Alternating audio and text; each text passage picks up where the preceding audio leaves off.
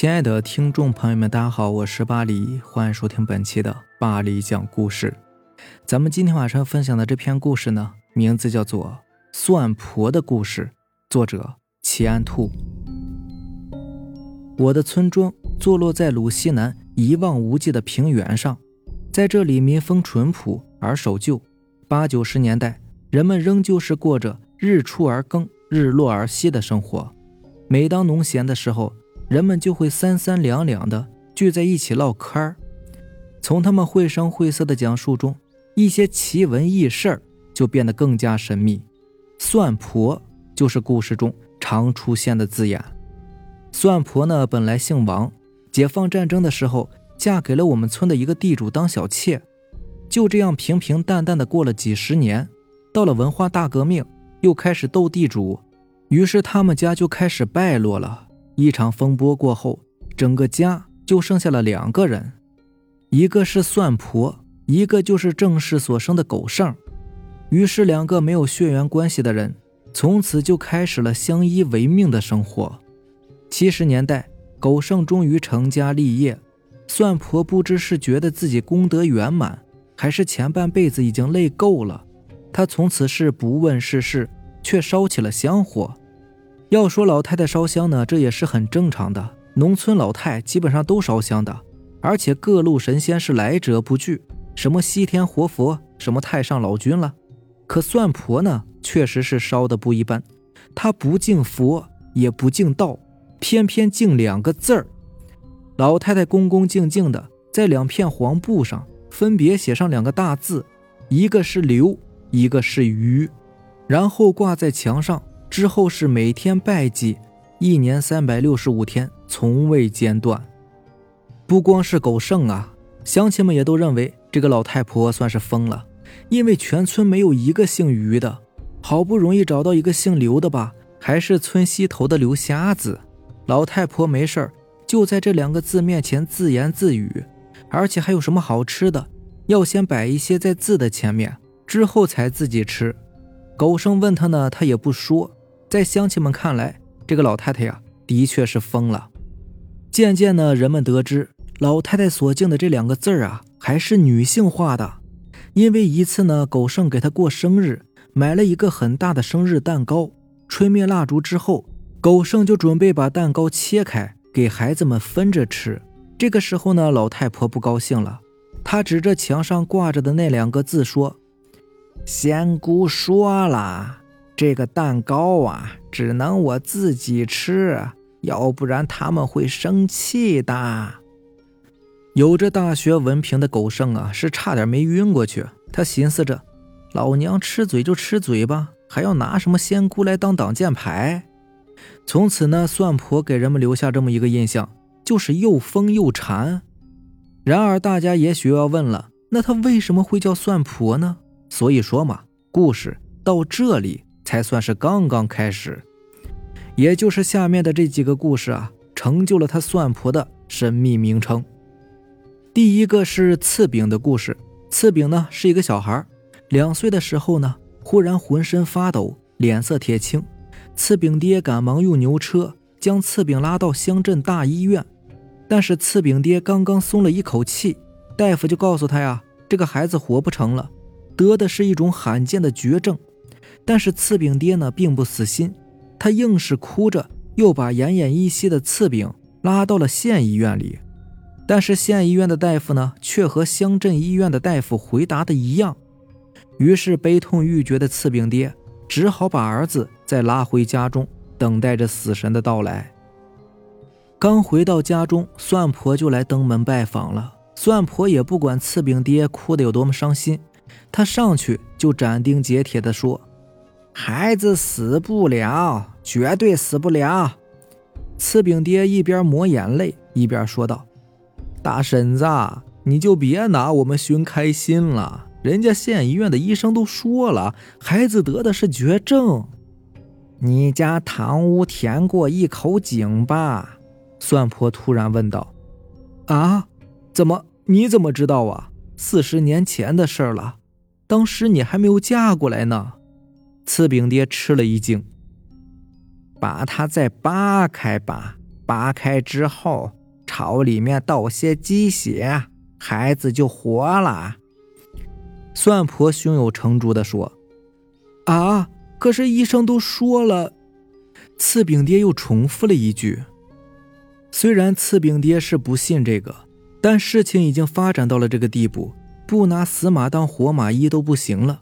况且算婆说的斩钉截铁的。之后，次饼爹叫了好几个人，一边挖井，一边听算婆解释。算婆是这么说的：“我看到了，就在井下面有一条被砸死的蛤蟆怨灵，他在抽你儿子的筋呢。这是当初填井时砸死的，他现在来抱怨了。只要用鸡血啊把它封住就行了，孩子虽然能保住，但是少了筋呐。”恐怕以后要残废啦。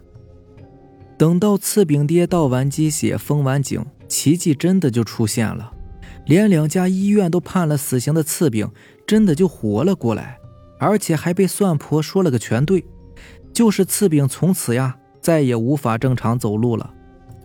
事后次炳爹又是请客吃饭，又是送金送银，反正算婆就是有功不受禄。但是从此，算婆的名声却迅速在一些附近的村庄流传开来了。第二个故事呢，是丢失的人民币。三福财家呢招了贼，一千两百块钱不翼而飞了。三福财本来就有点迷信，况且他感觉这次钱丢的呀，确实有些蹊跷。门窗关的好好的，狗也没咬，鸡也没闹，就单单是你从抽屉里少了一千两百块钱。他清楚的记得，昨天下午，他一张一张的数了十二张百元大钞，然后慎重的将它们夹在了一本破书里，然后又将书呢放进抽屉里。然而第二天，当他再拿起那本书的时候，才发现书扁了。他不相信自己的眼睛啊，于是他又一页一页的翻了一个遍，来回翻了好几遍，但最终他还是没能找到那一千二百块钱。他想了呀，钱就这么不翼而飞了，没有理由啊！就算是来了贼，也得有点翻箱倒柜的迹象吧？不对，事情有蹊跷，会不会有着什么预兆啊？于是他找到了算婆，大婶子，我的钱不翼而飞了，我怀疑是自己招了不干净的东西，你帮我看看吧。三福财怀着忐忑的心情说道。算婆呢，点燃了一根蜡烛。然后在他敬的那两个字前面点了三支香，之后算婆一边闭着眼睛，一边小声自言自语。过了好大一会儿，他的额头上沁出了汗珠，然后问道：“富财呀，你确定狗没咬，鸡没叫，抽屉也不乱吗？”“是啊，一切正常。只要是不干净的东西啊，我都能看到。”但是我这一次什么也没有看到。你既然说不是贼偷的，那么只能是你自己家的事儿啦。我自己家的事儿？三福财丈二和尚摸不着头脑。是啊，没准是你那八九岁的小子搞的鬼呢。听算婆这么一说，三福财也算是把心安了一半。既然不是什么鬼怪捣蛋。那也就没什么可怕的了。至于到底是不是儿子捣的鬼，他自己也不能确定。但是接下来儿子的行为却很反常，他不但是不天天给自己要零花钱了，而且还时不时的买一些稀罕的玩具。这下三福才更加相信算婆所说的话了。